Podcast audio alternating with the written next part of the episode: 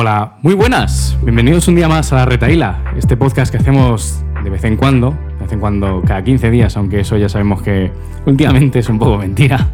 Y hoy es el episodio número 14, nada más y nada menos que después de esa sesión de economía tan intensa y tan dura del episodio anterior, pues hoy traemos a... ¿Cómo quieres presentarte? ¿Qué tal? Yo soy Jaime, llevo trabajando aquí en Madrid cinco años y bueno, vamos a ver si hablamos un poquito de temas que nos puedan interesar a todos y, que os molen.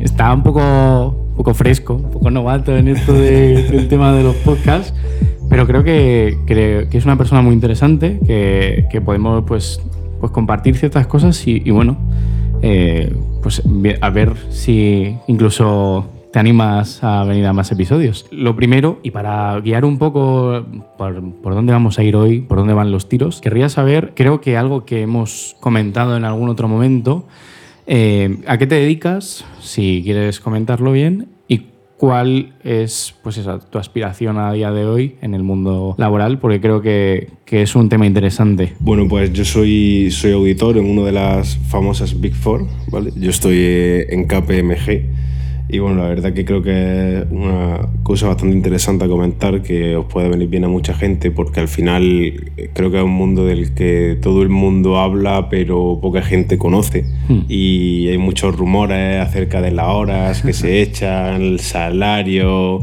el famoso trampolín que te permite hacer la consultoría y la auditoría y que no te permiten a lo mejor otros puestos de trabajo. Y es importante porque yo creo que pues más hoy en día que que el mercado está un poco loco, para bien y para mal. En algunos sectores, em, en particular en el mío, está bien. Pero también es cierto que está como desbalanceado un poquillo. A nivel de que, como está tan loco, eh, pues claro, eh, siempre puedes tener una Big Four detrás o una gran multinacional que te dé grandes beneficios, pero a la vez también, bueno, pues descompense un poco ese mercado laboral y haga Yo creo que al, al final, eh, una de las cosas que mucho se dice, ¿no? que somos la, la generación más preparada de la historia, mm. nos hace también cada vez más, más exigentes en cuanto a lo que queremos y sobre todo en el trabajo.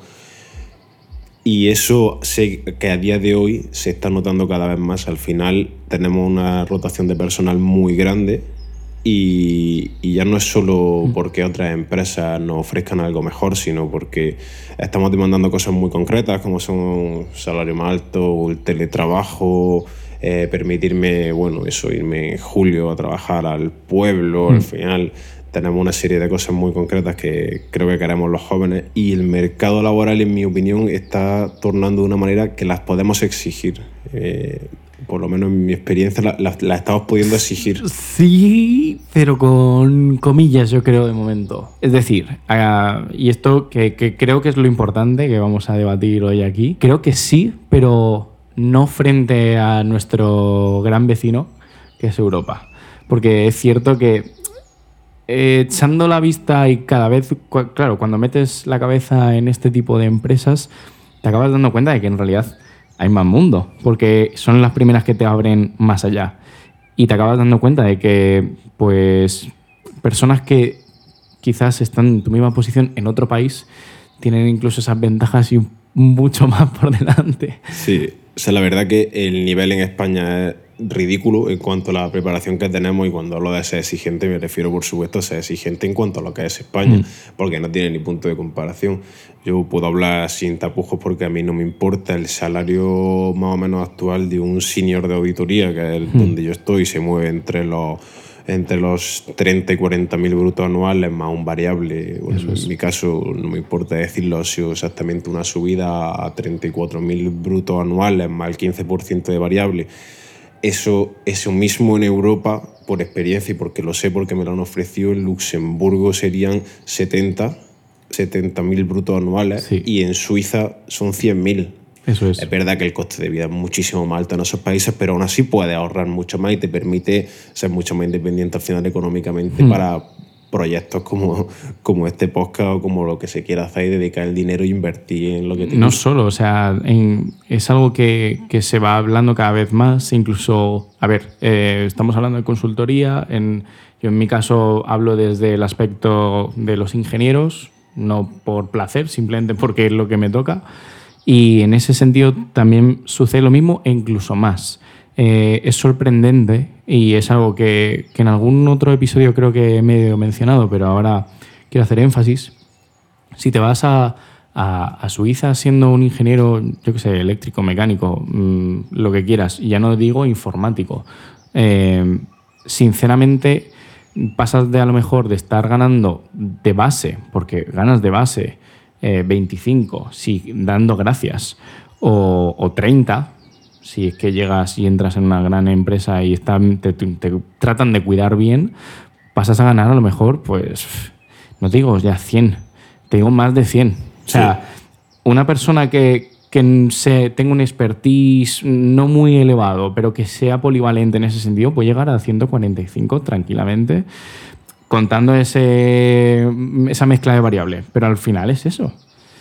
Y, y, es un problema. Yo he he tenido la, la, oportunidad a día de hoy, em, gracias a, la empresa en la que he entrado y lo que estoy pudiendo hacer, em, he podido hablar con eh, gente que trabaja, pues eso, Suiza, Alemania, em, y me he dado cuenta de que en Suiza no solo es que ganes dinero, es que te cuidan. Es que son conscientes de que, oye, hemos echado cuatro personas, no podemos seguir perdiendo cuatro personas. Necesitamos a alguien que se quede. Y para tener a alguien que se quede no es mimarlo, es cuidarlo. Es decir, valorar lo que tienes como, como profesional delante y a partir de ahí, pues, ir tirando yo creo que uno de los principales problemas de España, y por el cual no nos vamos la mayoría, es que tenemos un ambiente que es muy cómodo, que hace muy buen tiempo, tenemos los bares, tenemos nuestra gente. Al mm. final, de hecho, en Europa son bastante despegados en cuanto al concepto de familia, no es el que tenemos aquí. Y entonces, claro, eh, dar el paso de irte de España con tu tiempo, tus cervecitas, tu sol y plantarte en Luxemburgo todo el día lloviendo, con frío, Hombre, pues, pues me tienes que ofrecer mucho, mucho, mucho como para que yo cambie esto, porque al final la calidad de vida aquí es lo que prima y creo que por eso la mayoría nos quedamos aquí. Precisamente es ese el factor dominante que dices, si se aprovechase correctamente, a día de hoy el juego sería totalmente diferente. nosotros seríamos los que tendríamos el excedente, o sea, nosotros tendríamos problemas, estaríamos aquí hablando de, oye, nosotros tenemos problemas porque no encontramos trabajo, porque hay muchísima gente muy bien formada que está viniendo a España y está ganando una locura. Pero es que esa no es nuestra situación y esa podría serlo, porque se ha planteado desde muchísimas situaciones, incluso gente que trabaja en Estados Unidos, más concretamente en Los, en los Ángeles. España tiene toda esa variedad de microclimas y es capaz de reunir distintos perfiles en un solo punto, que es toda esa cultura y esa diferencia cultural que tenemos de punta a punta. Y eso permite que tengas profesionales que sean variados, de todo tipo, que, hagan todo tipo de cosas. Y eso no se aprovecha. De hecho, ahora cada vez más en Málaga se está poniendo de moda que viene gente europea a teletrabajar mm. porque es una posibilidad que nos ha abierto el teletrabajo. De hecho, yo, una, una de las empresas que audito, eh, la matriz es suiza, pero tienen muchos trabajadores europeos. Mm. Europeos porque al final tienen diferentes sedes y tienen que trabajar para todas las sedes de Europa. Entonces, ¿qué pasa? Pueden elegir dónde vivir que vas a elegir vivir en Suiza cuando puedes vivir en Málaga, teletrabajar, tener sol y tener un salario suizo. Eso es. Para mí probablemente esa es la fórmula del éxito ahora mismo, teletrabajar para un país europeo, incluso Estados Unidos, aunque Estados Unidos es verdad que es un poco más difícil por el tema de los visados y tal, pero teletrabajas para un país mm. europeo en España, a día de hoy es triunfar, porque claro, un, salario de 100.000 brutos anuales en Málaga, estamos hablando eh, de las personas más ricas de Málaga casi. Pero también cuesta, es decir, yo eh, en ese sentido, por ejemplo, yo estoy dentro del mundo más tecnológico. Mm. Entonces, en ese caso, sí he visto muchas posiciones cada vez más y que incluso me ofrecen cada vez más de teletrabajar fuera, pero mm, no es lo mismo que si te fueses porque de primeras no te están ofreciendo el mismo sueldo y ya no solo es eso, sino la retribución que tienes que hacer aquí en España. O sea, es el problema. El, el, problema de base sigue siendo no que en España haga buen tiempo o no, sino el problema de base es que la gestión económica que hay eh, a día de hoy y las oportunidades o cómo se gestiona los talentos para poder realmente tener oportunidades aquí mm, son la base de lo que falla constantemente. Y eso hace que, quieras o no, es más rentable irte. Sí, a mí hay una cosa que me hace bastante gracia que se comenta muchas veces, ¿no? Que es como lo mal que cobran los médicos en España. O sea, me dan ganas de puntualizar y decir, bueno, los médicos y todos, ¿no? O sea, al final me refiero, un chaval de 26 años que es médico, que acaba de asumir, tal, se plantea 1.800, 2.000 euros al mes con guardia, es verdad. Pero bueno, ¿quién con 24 o 25 años cobra 2.000 euros al mes? Muy poco. Muy poco. O sea, sí que son un sector privilegiado, que han estudiado mucho, que han hecho el MIR, mm. que vale, que cobran menos, que al final no salvan la vida, pero bueno, es un trabajo y, y están mejor cobrado que el resto, pero es que en España es así. No es porque seas médico o no, es que en España tenemos estos salarios y es lo que nos ha tocado. Pero si es que, o sea, yo eso lo he visto hace poco, de que te vas de irte a Alemania, preguntarle a un camarero y, todos son españoles. ¿Y por qué son españoles? Porque en realidad no solo es que tengan trabajo, sino que están ganando lo que ese médico está ganando de primeras. O, yo mismamente a día de hoy estoy ganando. Que dices, está en ese rango de los, de los 25 a los 30, etc. Y tampoco ves como mucha progresión mayor. A ellos están ganando ese sueldo y encima le ponen una casa gratis, colega. Es que me dan ganas hasta a mí de irme a trabajar allí. Y eso es un camarero, que es el oficio más laborioso del mundo, porque es todo el puñetero día estar cara al público y constantemente atendiendo. Si eso es así en otros países, ¿qué no será el resto de cosas y el resto de oficios? Yo de hecho conozco una persona que está, está trabajando en Alemania de conductor de autobuses. Eh, creo que cobra, si no me equivoco, 5.000 euros al mes. Y claro, el nivel de vida de Alemania no es tan superior con respecto a Madrid. Yo estuve hace poco en Berlín y los restaurantes eran 30 euros por persona, 25. Aquí en Madrid es lo normal, incluso barato, me parece. Es que esa es la cosa. Para Madrid. Sé que suena así, o sea, a alguien que esté ganando 1.000 euros al mes, esto le puede sonar como una barbaridad. Y yo lo entiendo de primera, ¿vale? E incluso ya no quiero ni pensar de todos los oyentes que tenemos que nos escuchan desde países latinoamericanos, que eso ya es otro cantar, ¿vale? Pero el problema es que siempre se nos ha dicho, o siempre se nos dice, incluso en, en Latinoamérica, en cualquier lado, siempre te van a decir, no, pero es que te vas a ir allí a ganar todo lo que vas a ganar, pero el ritmo de vida es muy elevado y entonces te va a costar. Sí, sí lo es, pero no tantísimo.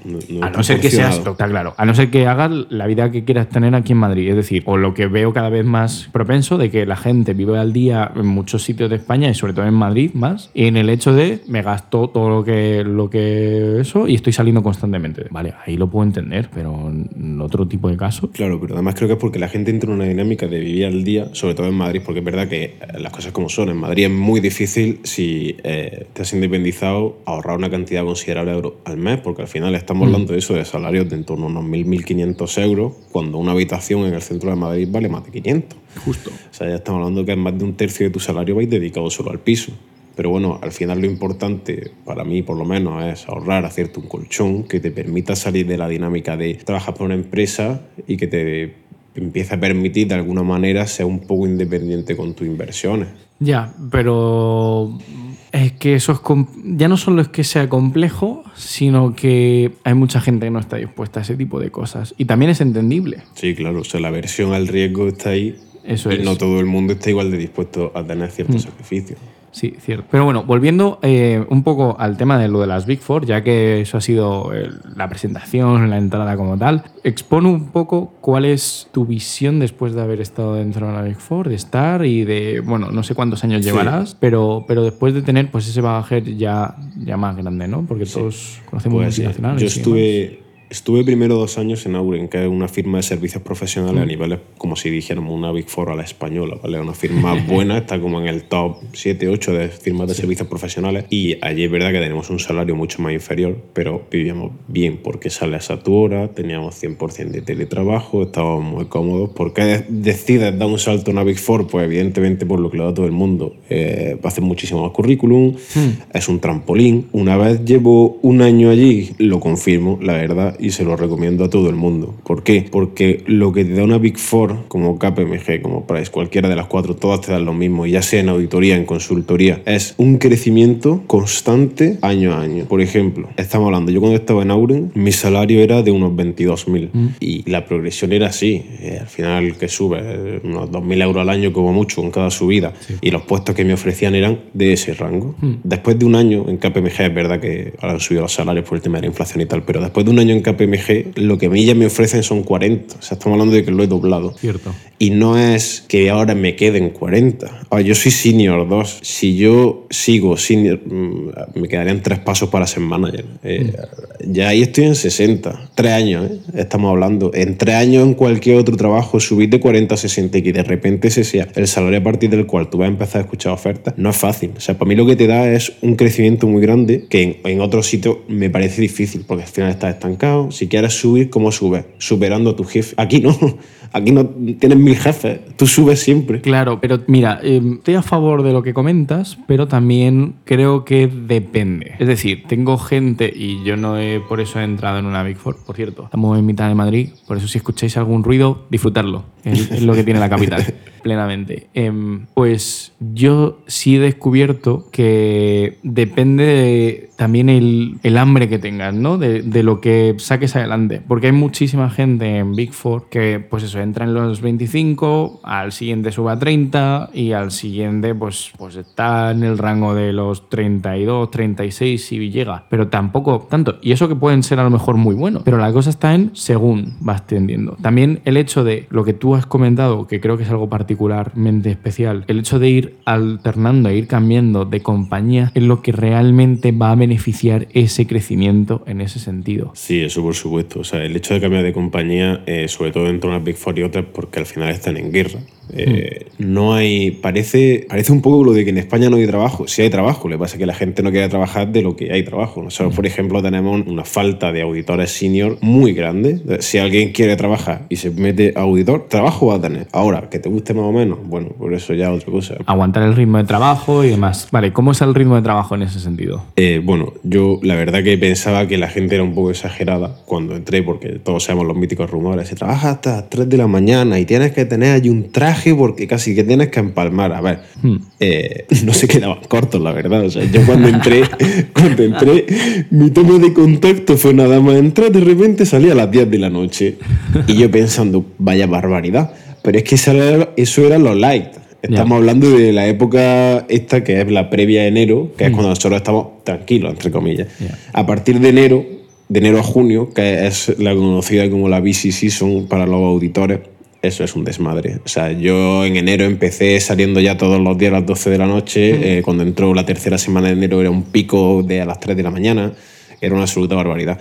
Entonces, el ritmo de trabajo es que a nadie le importa el horario. O sea, tú al final, incluso estando allí, si tú te levantas a tu hora, que son las 7, que ya me parece que está bien, de 9 a 7 estás currando, si tú te levantas a tu hora, la gente te mira como diciendo, pero bueno, este tío ¿qué hace, yéndose a las 7? Es que es impensable que un manager te hable a las 8 y tú no contestes.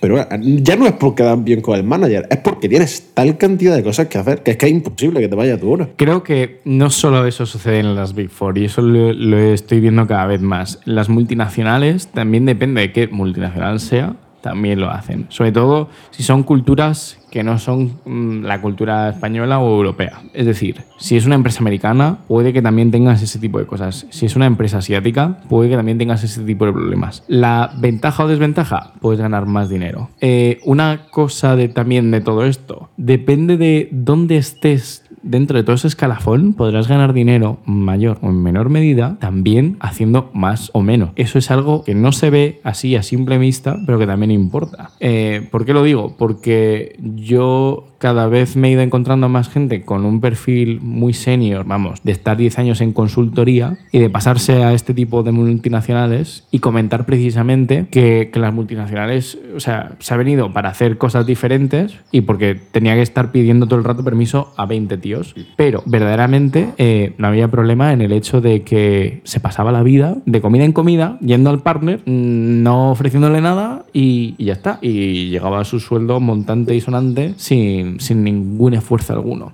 Entonces, eso es como va tirando, pero sí es cierto. O sea, las, las Big Four están hechas como están hechas precisamente para o quemarte o ser una bestia. Plan, comerte todo para arriba. Eh, eso sí, con esto no quiero decir que no haya trabajo en equipo, que no se trabaje, que no es que se busque el crecimiento del resto de- del personal. Simplemente digo que es una mezcla de cosas. De hecho, creo que una de las cosas que enganchan de la Big Four es precisamente eso, los equipos, porque al final estamos hablando de una compañía en la que estás rodeado de gente de tu edad. Claro. O sea, lo normal si tú te metes en cualquier departamento financiero de cualquier empresa es trabajar con señores que tienen la edad de tus padres. Pero aquí no, aquí son gente como si estuvieran en la carrera otra vez, de Eso repente. es. Es verdad que, que quizá no hay todo el compañerismo que podría haber ni todo el buen ambiente porque hay muchísima presión. Entonces, claro, sí que, por ejemplo, es más común en otras, yo lo sé, en, en EY, Ernst Young, Hmm. eh, se respetan un poco más el horario. Entonces ellos sí que tienen, por ejemplo, establecido lo típico, ¿no? De los jueves de cañas después del trabajo. Yo en KPMG eso, en un año, eh, o sea, entre enero y junio prácticamente no lo he visto. Es que ni siquiera un jueves se respeta, porque claro, es que al final tienes esta carga de curro y muchas veces también el salir del curro con gente del curro implica hablar de curro. Eso es. Eso es una cosa que es verdad que a todo el mundo eh, le parece mal eso, pero luego sin querer lo acabas haciendo. Lo porque acabas es que, claro, estás con tu equipo y, te- y como conoces lo que le está pasando y al final eres de las únicas personas con las que pueden hablar de eso, pues ya al final hablas de eso.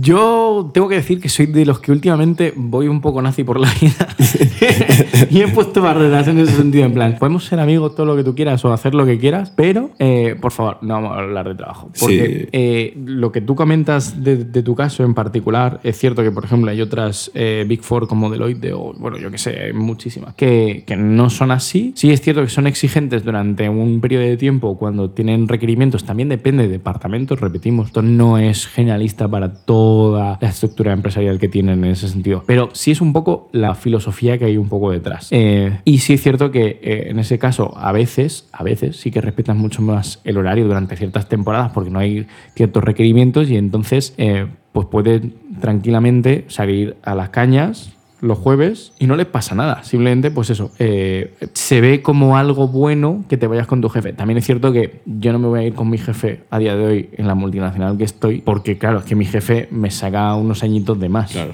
Además de que no compartimos las mismas cosas. Incluso tengo compañeros que son de la edad de mi padre, con los que eso sí me podría ir de cañas tranquilamente, pero aún así dice, bueno, pues eso, mi compañero, no es mi jefe, ¿sabes? Es, un poco raro, tampoco te Sí. dejan ese, ese dinamismo A igual. ver, si yo al final con las personas del trabajo no soy 100% yo. O sea, puedes ser amable, estar muy bien con ellos, puedes incluso hacerte bastante amigo de alguno, puntual.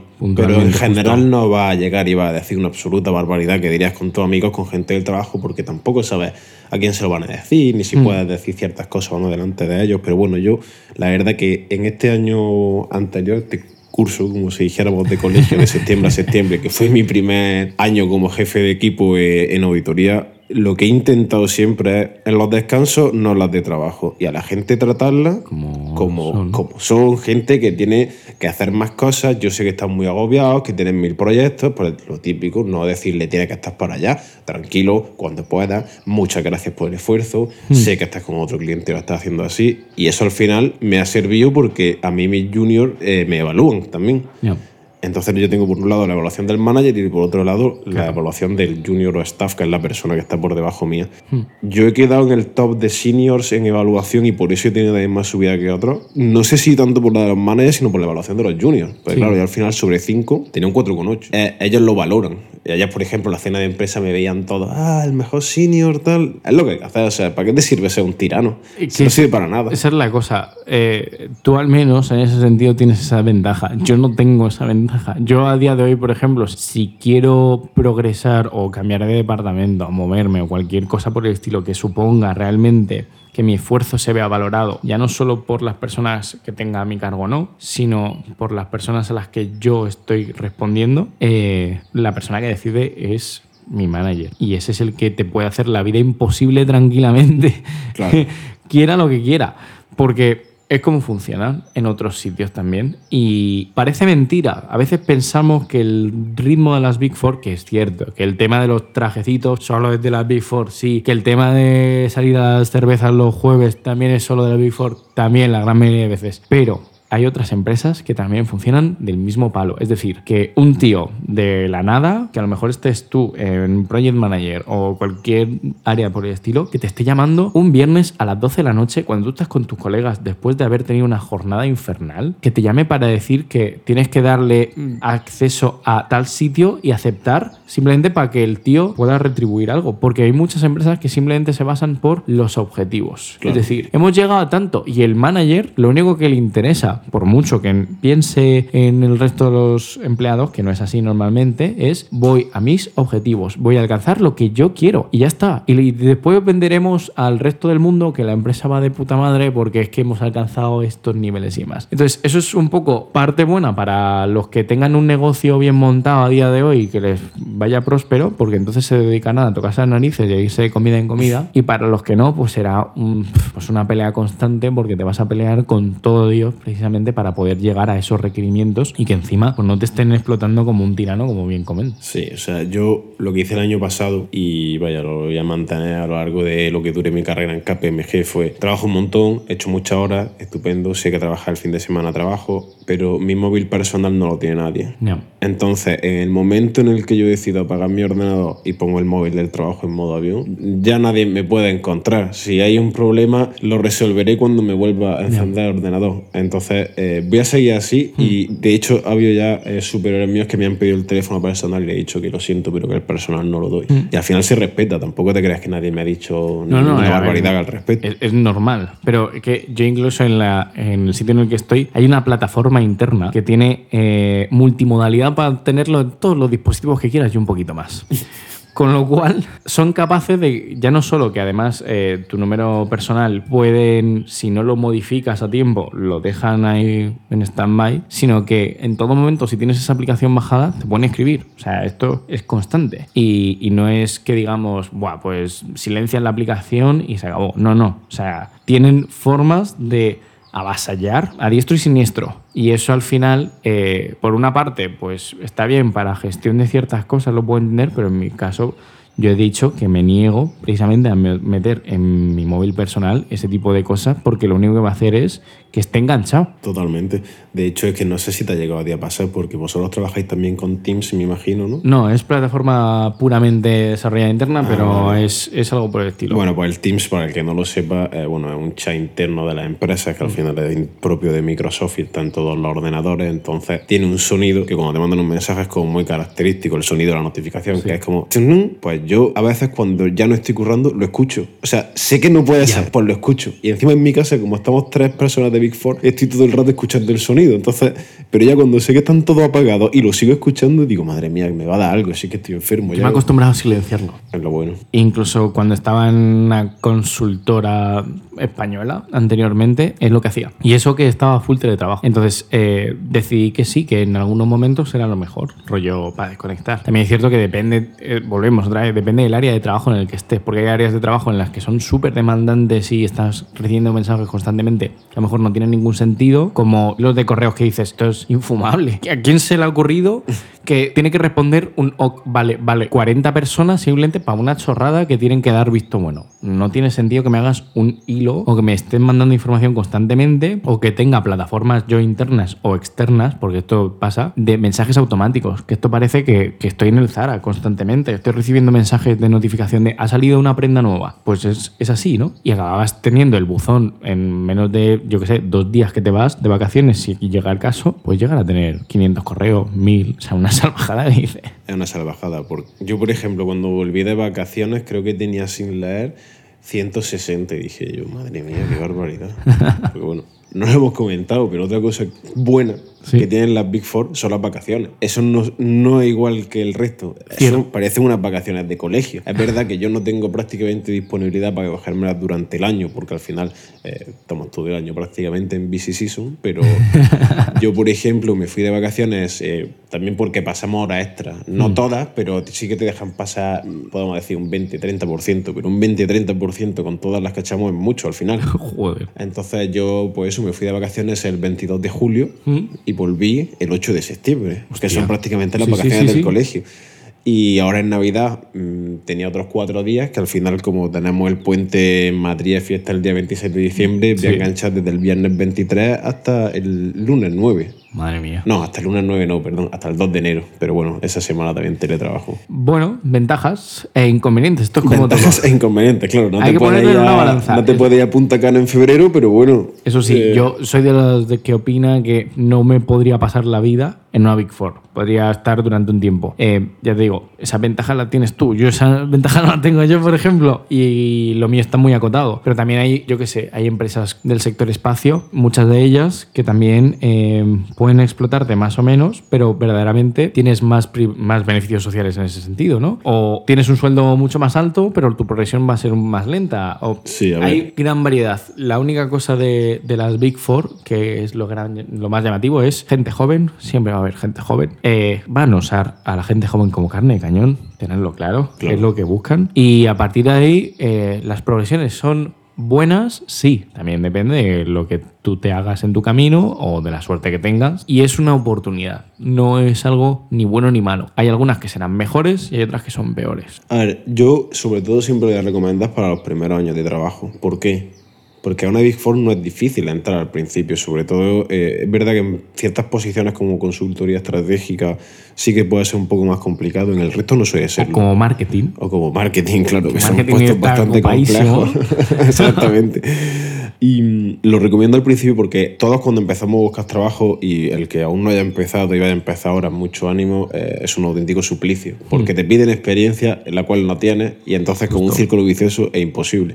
La IFOR te da eso y además te da una experiencia muy válida y para muchas empresas. Entonces, una vez que estás ahí, ya puedes pegar el salto donde quieras. Yo, yo no quería ser auditor, yo quería ser controller financiero porque me apetecía. Era imposible. Nadie me contrataba de controller financiero. A día de hoy, recibo dos o tres ofertas a la semana para ser controller financiero. Pero porque, claro, ya has conseguido esa experiencia. Claro, ¿cierto? ya he pasado por el purgatorio, como quien dice. Que experiencia no es hacer prácticas, que es lamentablemente también otro de los mayores problemas que existen a día de hoy. Es decir, esa oportunidad que tienen la gran, por no decir todas las empresas, de contratar a gente en prácticas por más de dos años casi. Sí, eso es una barbaridad. Es verdad que me parece bien las prácticas, me parece bien cobrar 300 euros, 600 durante, no sé, seis meses, porque al final estás aprendiendo. Y Hay como algunas si que no se financian ni siquiera, o sea, no Algunas tiene... que ni siquiera. Pero bueno, para, para los seis primeros meses todavía lo puedo entender y me parece porque aprendes. Sí. Es verdad que es que cuando llegas no sabes nada. Eres prácticamente, a ver, no eres un estorbo, pero bueno, es que no tienes ni idea, eres como una Hmm. ameba, solo puedes esperar a que te ordenen cosas. Ahora, una vez pasados los seis meses que ya era una persona independiente y que saca trabajo, me parece una barbaridad seguir por estas prácticas. Sí, sí, y es algo que se abusa mucho. Y sorprendentemente eh, es algo que, que son muy conscientes incluso eh, las personas que son de otros países que, que viven y saben perfectamente que el clima laboral a día de hoy en España es ese. Que es cómo funcionamos y que aún así nos miran y nos dicen, pero tú cómo eres capaz de estar aguantando eso. Y Además- son los primeros que encima te abren las puertas para que te vayas para allá porque dicen, oye, yo estoy igual de formado que tú, pero sé que tú te vienes para acá y ya no solo que me lo paso pipa contigo porque eres español, sino porque en realidad vas a dar un extra. Hay empresas que han optado por tener una política de becarios en bucle gigante y no contratar nunca. O sea, hay Hmm. empresas como, por ejemplo, L'Oreal. L'Oreal eh, probablemente creo que es una de las que mejor fama tiene en cuanto a marketing y contratan un montón de Sí. becarios. No sé cuántos becarios habrá en L'Oreal, pero hay un montón porque yo me acuerdo de mis promociones y iba un montón de gente para allá. Todos se iban sabiendo que L'Oreal no contrataba. Hmm. Es decir, la probabilidad de que te contratara era una entre 200. Entonces, al final, Sí, tienen sí. una máquina de, de esclavos allí a los que le pagan 500 euros y es que sacan trabajo sin parar y no los va a contratar nunca. El no creo que sea el objetivo. El la sector verdad, de un- farmacéutico es, es una locura en ese sentido porque igual que ves grandes sumas de dinero y grandes cifras para personas que están bastante altas en el escalafón, eh, también te das cuenta de que un farmacéutico eh, se tiene que hacer a lo mejor, pues después de haberse hecho los cinco años que tiene de carrera, tiene que hacer a lo mejor eh, un máster MBA, no sé qué, un MBA con 26 años no te vale para nada, pero te lo haces simplemente porque es necesario para poder entrar a ese tipo de puestos de trabajo y más o menos empezar dentro de la industria. Y eso es ya no solo que cueste más, porque es un MBA, aunque sea un MBA normalito, es un MBA. Ya está costando más que un máster, por narices, por el simplemente tener ese nombre. Y además es un requerimiento para poder entrar y a lo mejor que estés en empresas también mm, clasistas que existen a día de hoy, incluso bastante importantes dentro de, la industria y que a ellos mismos les venden dentro de la universidad, que son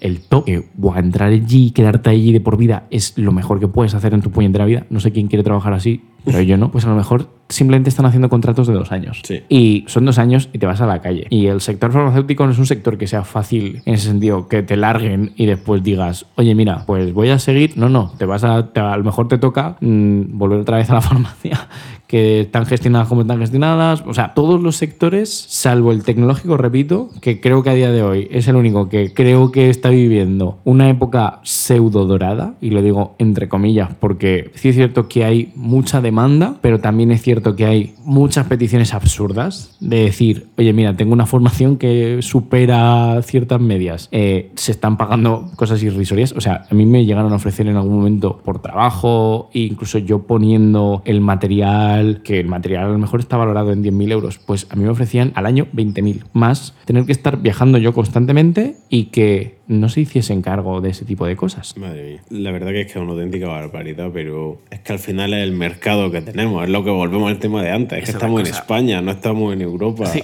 Y es lo- con lo que hemos aceptado, entre comillas, convivir por las cosas que tenemos a cambio. Mira, respecto a... Volviendo a un tema de antes que no hemos dejado en el tintero, que es Hmm. hacer carrera en Big Four, cómo, cómo se ve a largo plazo. Eso es. Mm, me parece demencial, la verdad. O sea, me parece imposible para una persona que tenga objetivos propios en la vida. Es verdad que estamos hablando de que la gente que lo consigue normalmente son gente adicta al trabajo y que tampoco le importa no pasar tiempo con su familia o lo que sea. Pero yo el ritmo de vida que tengo ahora, tenerlo con 56 años, me parece una auténtica barbaridad. ¿Qué te da la Big Four? Si te haces una carrera limpia, limpia quiero decir que sube año a año y no falla y eres bueno, puedes llegar a socio teniendo unos 12 años desde que entraste con 34. 34 años eres una persona que gana entre 6 y 7 cifras al año. O sea, es una absoluta barbaridad. Con 34 años cobrar eso porque un socio yo creo que más o menos estamos hablando, no sé exactamente, sé de un socio que se embolsó un millón en un año. A partir de ahí la escala, pues, hombre, los socios de que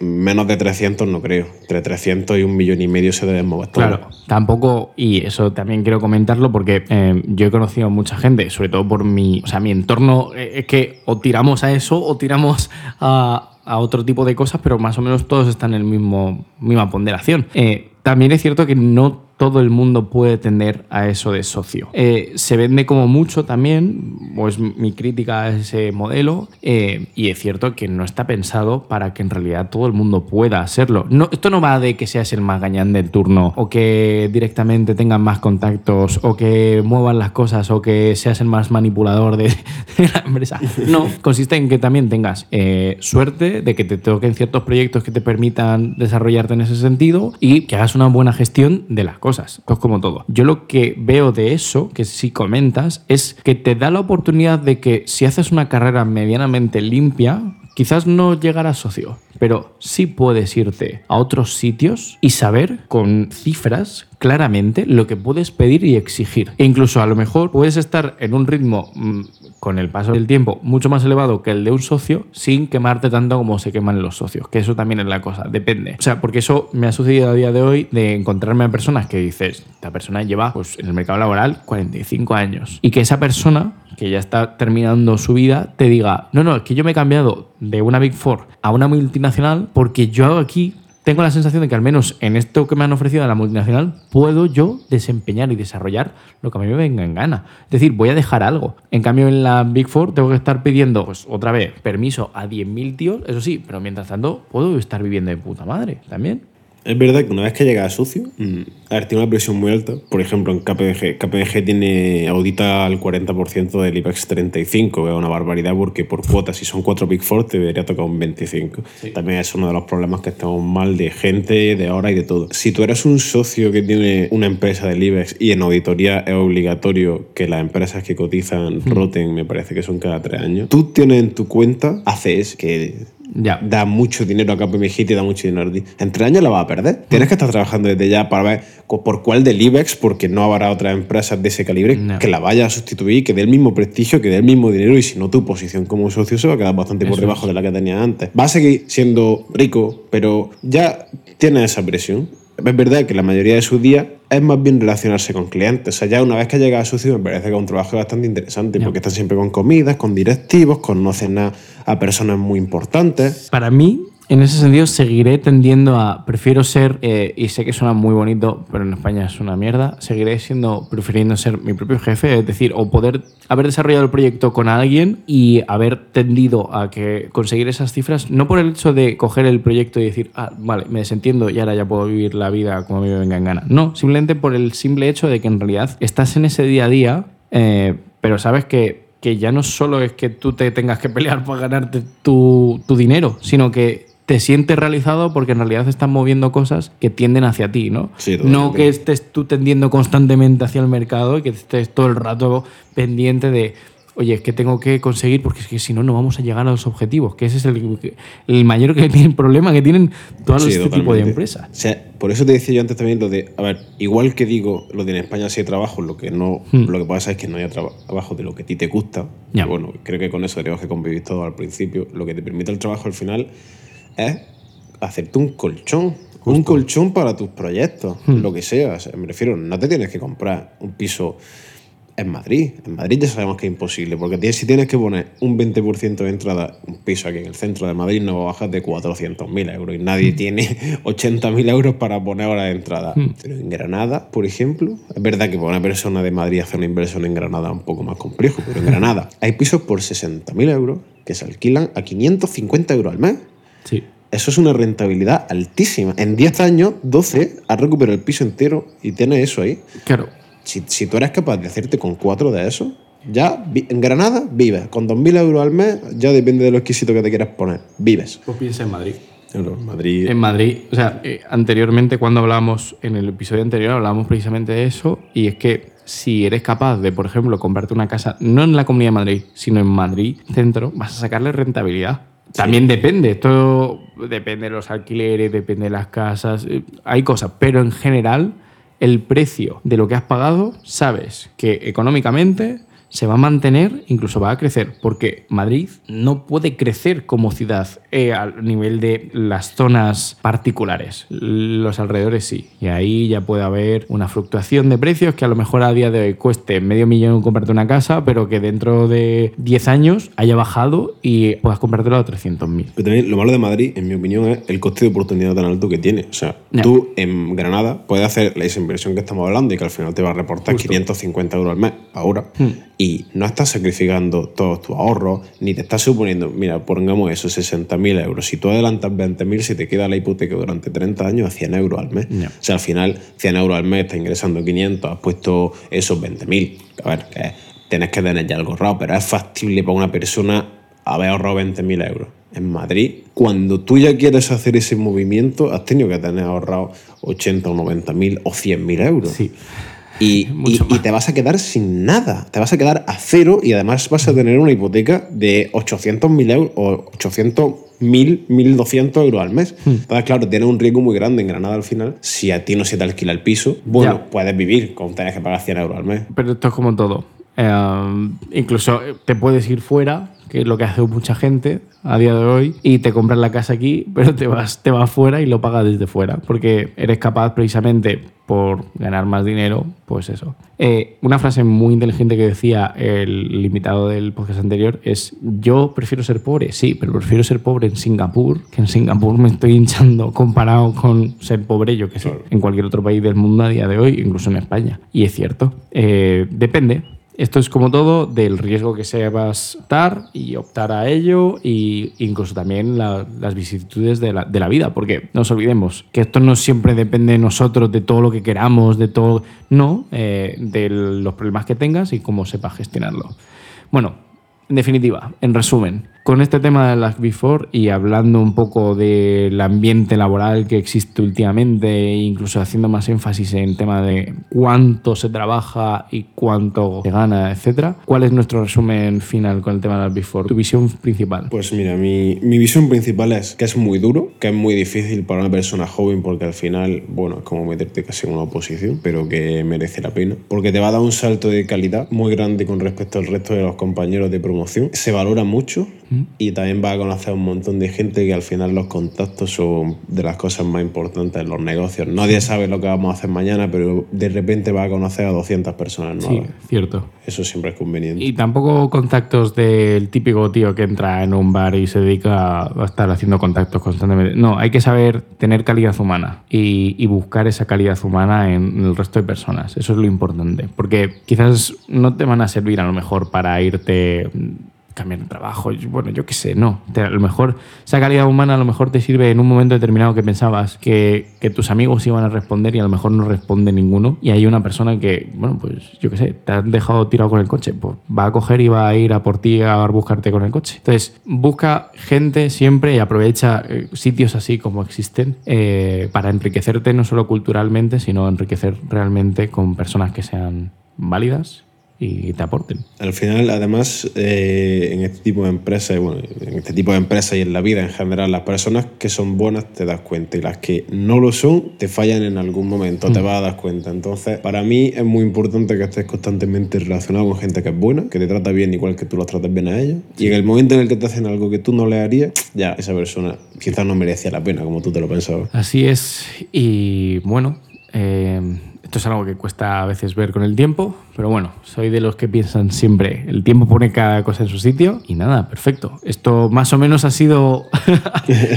un gran episodio, un resumen y si no te parece mal, para terminar, pues vamos a hacerte las típicas preguntas que solemos hacer y es, eh, tanto si quieres hacerlo relacionado con este tema, que hoy ha sido un poco más de chascarrillo, esperemos que para los próximos episodios, si te quieres venir con algún invitado inclusive, que has comentado en algún momento y demás, pues por mí perfecto y hablemos de otro tipo de cosas incluso más específicas. ¿Qué quieres recomendar abiertamente, sea del tema o no, eh, sobre intereses que tú tengas personales o particulares eh, referidos pues a música, libros, series, mm, yo qué sé, contenido en general que creas que es de nicho o, algo muy particular y muy especial que hayas conocido en algún momento y que la gente no conozca? Pues mira, yo soy una persona que consume bastante YouTube, me mola, la verdad, investigo, llego a canales que me gustan, así que voy a recomendar tres canales que me parecen bastante interesantes.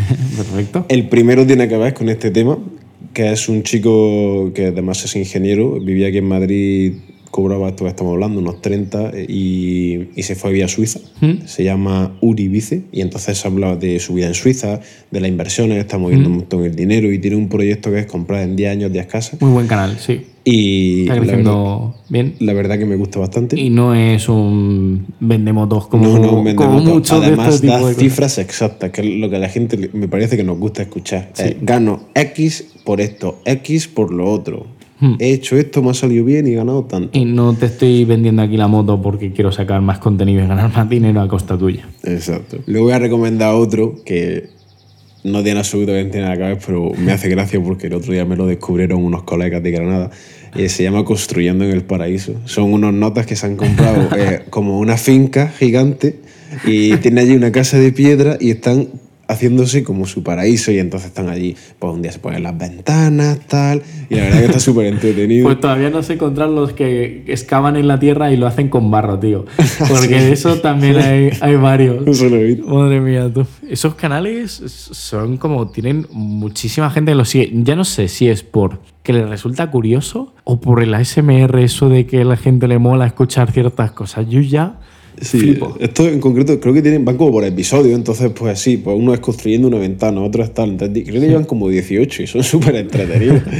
y luego el último que voy a recomendar, este sí que quizás sea bastante chorrada, es un, un tío que se llama Coreano Inmuebles, entonces es un, un agente inmobiliario de viviendas de lujo y lo que hace es ir a viviendas de lujo de todo el mundo hace un vídeo, entonces claro, le sirve para su canal porque tiene un montón de visitas, pero ese, ese vídeo es su puerta al mundo para venderlo. Porque claro, encontrar el público para una vivienda de 14 millones de euros, pues claro, no lo vas a encontrar probablemente en la ciudad. Y, más. y, y, a la gente entonces gana dinero tanto con YouTube como con las comisiones de las ventas. Y más el modelo de inversión, es un modelo de inversión al fin y al cabo el tema de las casas. Pero bueno, eso será algo que, que hablaremos más adelante en otros episodios. Pues nada, perfecto. Ha sido un placer tenerte, sinceramente. Igualmente. Espero que lo hayas pasado bien, Jaime. Lo hemos pasado fenomenal. Estaremos por aquí de nuevo seguro si nos invitas. Perfecto, pues ya mi oferta y mi invitación ya la tiene asegurada. Así que nada, eh, esperamos también que os haya gustado. Ha sido un podcast un poco más distendido, hablando de ciertos temas que a lo mejor para algunos pueden ser un poco engorrosos, pero que para otros también creemos que son muy interesantes, muy importantes y dan una visión un poco pues, de experiencia y de, y de cosas que van sucediendo en nuestro día a día y que creemos que en realidad a toda la gente que venga detrás y a toda la gente que tenga pues, a día de hoy que tomar una decisión, pues, pues le sirva y le valga. Y nada más, eh, no vamos a hablar del fútbol. no, porque mejor, mejor no hablar mejor del no hablar fútbol, del fútbol y vamos a dejar el episodio por aquí. Así que ha sido un placer, verdaderamente, y esperamos que vengan dentro de muy poco. Igualmente, tío. Nos vemos por aquí pronto. Venga, chicos, cuidaos. Chao, chao.